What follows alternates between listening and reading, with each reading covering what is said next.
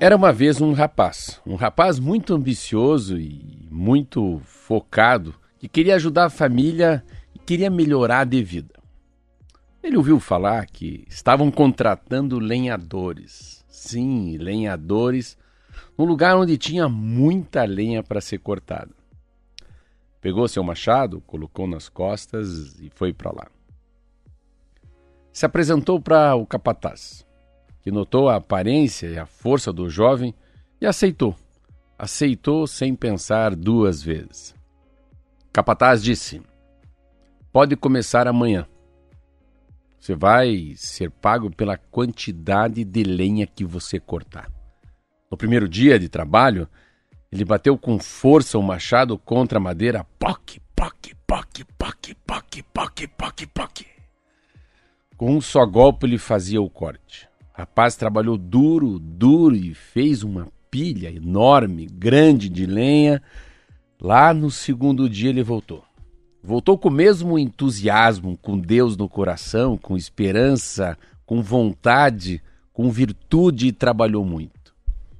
A mesma força no braço, ah, mesma concentração e poc, poc, poc, poc, poc, poc, poc, poc, poc mas sua produção foi de 20% menor. Já no terceiro dia, ele foi determinado, determinado a melhorar sua própria produção. Fez muita força, suou muito. No fim do dia, ele estava cansado, mas muito cansado, mas a pilha de lenha estava menor. Quando o chefe percebeu o desempenho fraco do rapaz, foi até ele, sentou ao lado dele, olhou para ele e perguntou: Estou vendo que temos um problema por aqui. O rapaz, o rapaz ficou morrendo de vergonha e até com certo sentido um pouco de medo. Quando foi a última vez? Quando foi a última vez que você afiou o machado? O rapaz respondeu: Depois que eu comecei a trabalhar, doutor, não tive mais tempo de afiar o machado. Estou muito culpado cortando as árvores. Moral da história. Contar um continho em cima aqui, daí você vai entender. Era uma vez um homem e falou: Ó, oh, você tem seis horas para derrubar essas quatro árvores. O moço chegou, entrou dentro da casinha de madeira dele e ficou lá uma hora, duas horas, três horas. Eram quase quatro horas, o homem foi lá e. Eu falei para você que você tem seis horas para derrubar as quatro árvores. Fazem quase quatro horas você está dentro do quarto fechado e as árvores ali em pé, intactas. Ele falou, não. É que são quatro horas para afiar os machados, os serrotes, e duas horas para derrubar. A moral da história é que esse conto que a gente faz na vida, a gente perde na vida com coisas que são fúteis e perde a essencialidade. O que, que é essencial na vida, o que, que é importante, né? Qual que é o propósito? Aquilo que eu falei a semana. Por que, que a gente acorda cedo? Por que ser feliz? Como é que a gente fica no outro? Qual que é o papel nosso na sociedade? Qual que é a importância que eu tenho para o mundo? Pá! Morri hoje. Amanhã quantas pessoas estarão no meu velório? Quanto será sentido segunda-feira se abrir um programa assim, Marcelo Almeida? É essa que é a pergunta que a gente se faz. Qual que é a minha importância para o universo? O quanto eu sou importante para minha família, o quanto eu sou importante para o meu vizinho, qual a diferença que eu faço na cidade que eu moro. Se eu parar de trabalhar hoje, quem será afetado com a minha, com a minha aposentadoria ou com a minha ausência nesse mundo? Então esse é o conto, assim, faça o que é essencial. Tava lá martelando, martelando, cortando árvore, cortando árvore, mas o principal não é cortar árvore. O principal é fazer menos força e gastar mais tempo afiando, né?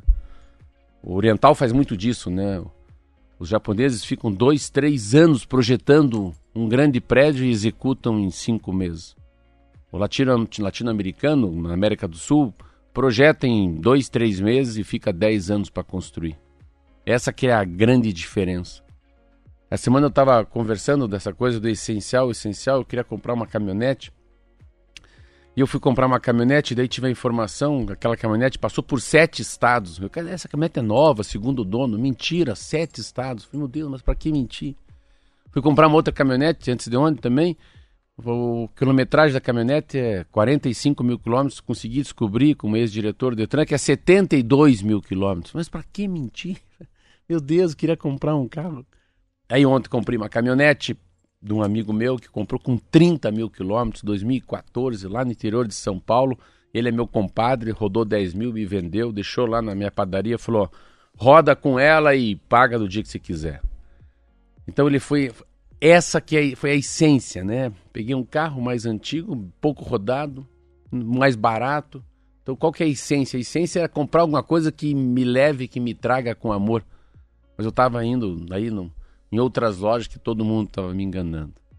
Então o que, que é essencial? É focar. É focar. Faça menos coisa, mas faça correto. Começo, meio e fim. Né? É, faça assim, foque. Eu quero duas coisas bem feitas na vida. E a pandemia traz isso, essa reflexão, sabe, Esther? Assim, o que, que você quer? Eu já rádio, né? A rádio, assim, quando uma acertada igual ontem, senta um homem no meu lado com 76 anos de idade, o olho dele vibra, o olho dele tem, tem luz, assim, tem lágrima, né? Fala de verdade, né? Fala, fala do coração. Isso sim é um homem para ser um presidente, ser um governador, um prefeito de uma grande cidade. Porque a ambição dele não é maior do que não é nada diferente do que cuidar do outro. É diferente, a gente percebe, né? E esse conto é isso, assim. Não perca tempo com o que não é importante, né? O que, que é o essencial na vida? O que, que é mais importante, né? Aonde que você se encontra? Eu dia esses dias eu li um livro que chama-se A Arte do Arqueiro. O cara pega uma flecha assim. A Arte do Arqueiro Zen, eu acho o nome. E a arte é isso. A arte é você acertar a flecha em você. E ser arqueiro é muito difícil, porque você tem que segurar a flecha com muita força, tem que ter muito equilíbrio. Quando você solta, né? A flecha balança. Então a grande sacada na vida é isso, é você achar você mesmo, você se encontrar, né? Uma ligação da alma e do corpo. Vamos parar por aqui, que hoje é dia de notícia também.